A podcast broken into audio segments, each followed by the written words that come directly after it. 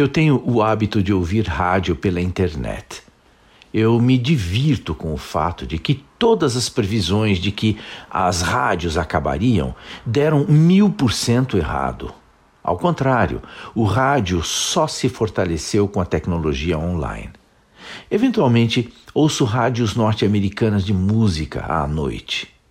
Dia desses, ouvi um anúncio que dizia: Fancy é a comida para o seu gato.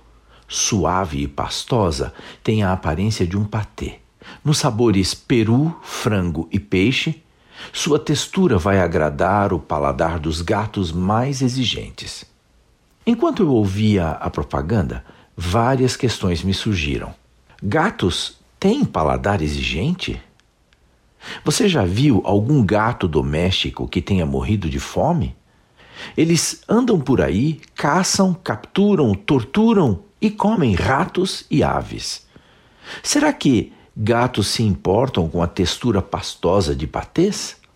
Na verdade, este comercial me fez recordar lições básicas de marketing. Lições comumente esquecidas por empresas que investem milhões em emissoras de rádio, TVs e internet.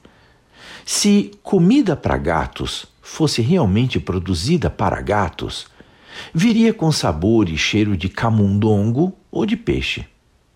A mais básica destas lições é: propagandas de comida para gatos não são feitas para gatos. Assim também as de papinhas para bebês. Veja a importância de se ter clareza sobre quem deverá ser atingido pela comunicação do seu produto ou serviço. Muitas propagandas são criadas sem se pensar nisto. Quando não trazem o resultado esperado, a razão verdadeira nunca é vista, apesar de óbvia. Dinheiro no lixo por pura falta de análise.